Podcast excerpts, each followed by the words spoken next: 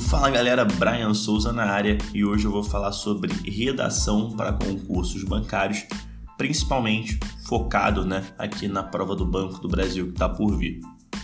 Sempre que chega antes da prova, né, nesse período ali mais próximo, chove aluno perguntando qual vai ser o tema da redação, desesperado com a redação, nossa, eu preciso estudar redação e vamos lá, tá? Calma, respira. Concurso público, eu já falei isso para vocês, é uma competição.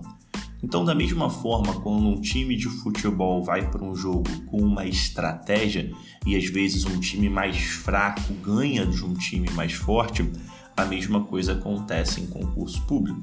Às vezes uma pessoa que ela não é tão inteligente, mas tem uma boa estratégia, ela é aprovada e aquela pessoa que é muito inteligente, mas não teve estratégia, não consegue a sua aprovação.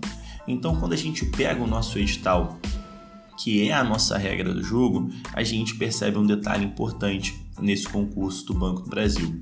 A gente percebe que a redação ela tem caráter eliminatório. Então ela fala que a prova objetiva tem o caráter classificatório e eliminatório e que a redação é só eliminatório. O que, que significa isso?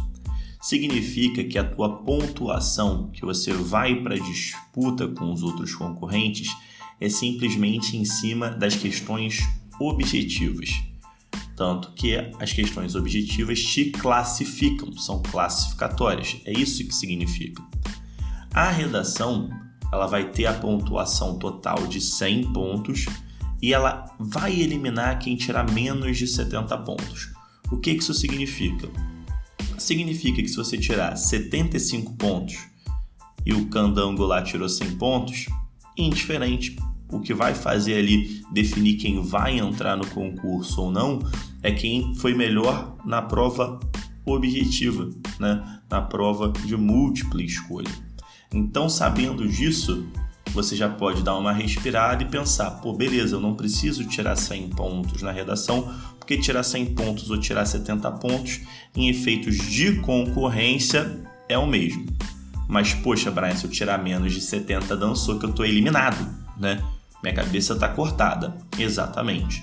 Então, você sendo uma pessoa inteligente, você vai começar a estudar redação sim, mas pensando o quê? Poxa, se eu chegar a 80 pontos, tá bacana, tá legal. Até sobra, eu preciso de 70, se eu tirar 80 tá maneiro. E o que você precisa para tirar 80 pontos numa redação? Tá? Não sou professor de português, não sou professor de português, deixando isso claro, mas existem coisas básicas comum a uma boa redação, que é o que? Aquela estrutura básica, né? De você ter um início, um meio e um fim, né? Você vai começar por uma parte de apresentação, depois você vai desenvolver o teu pensamento, depois você vai ter uma conclusão e aqui dane-se o tema. Nossa, vocês ficam tão apegados ao tema, a estrutura da redação vai ser a mesma, independente do tema. Você vai abrir o assunto, você vai desenvolver o assunto, você vai concluir o assunto. Cuidado com o quê? Cuidado com coerência e coesão. Se você fizer um, um texto coerente e coeso, tomando cuidado com a pontuação, tomando cuidado para não ter erro gramatical, te garanto, não tem como você tirar menos de 70 pontos. Então, estou falando para você abrir mão da redação? Não, não é isso mas não faz sentido você dedicar universo de tempo, se esguelar para tentar tirar uma redação nota 100. Nossa, tirei 90 na redação, preciso tirar 100. Isso não é Enem. Isso não é Enem. A nossa redação ela tem simplesmente o caráter eliminatório. Então, com essa informação embaixo do, baixo, do, do braço, a gente vai se preparar para chegar na prova mandar essa redação bem, tirar uns 80 pontos tranquilo, mas a gente precisa focar nas questões objetivas, que são as questões que de fato vão te classificar e te colocar dentro do Banco do Brasil. Beleza?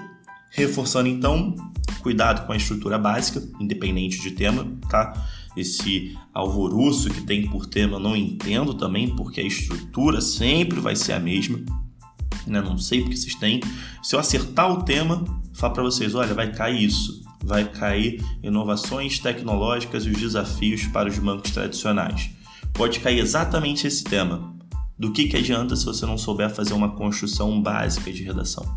Não conseguir desenvolver e concluir um pensamento, em fazer um texto coerente, coeso, com erro gramatical, tá? Então, cuidado principalmente com esses pontos.